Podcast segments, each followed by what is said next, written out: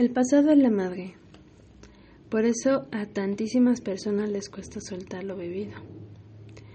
Sean experiencias nutritivas o experiencias traumáticas, hay quien se apega a los buenos recuerdos. Hay quien se apega a los malos recuerdos.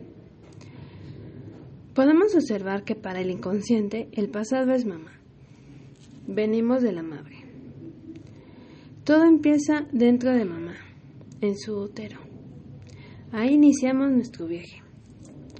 Por eso, solo quien agradece a su madre la vida que le ha dado y solo quien deja de lado su opinión sobre cómo lo hizo su madre puede después, más tarde, integrar las experiencias positivas del pasado y superar las experiencias dolorosas del pasado. A veces la vida nos da caricias, a veces la vida nos da bofetadas. Hoy visualiza tu pasado, como en una película. Mira escena por escena. Sea agradable o desagradable, dile sí. Sí. Sí.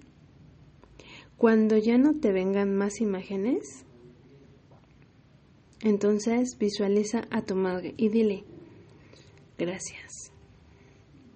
De repente sentirás que el pasado es el resultado de tu búsqueda de amor maternal.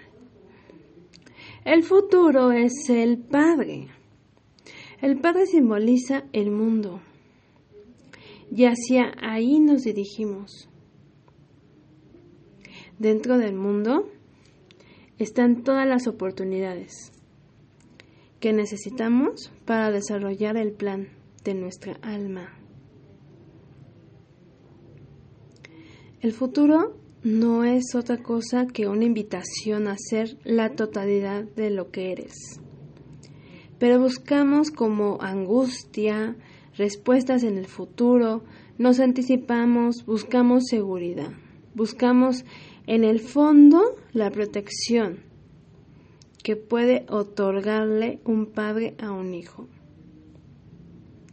Hoy visualiza posibles futuros, como en una película.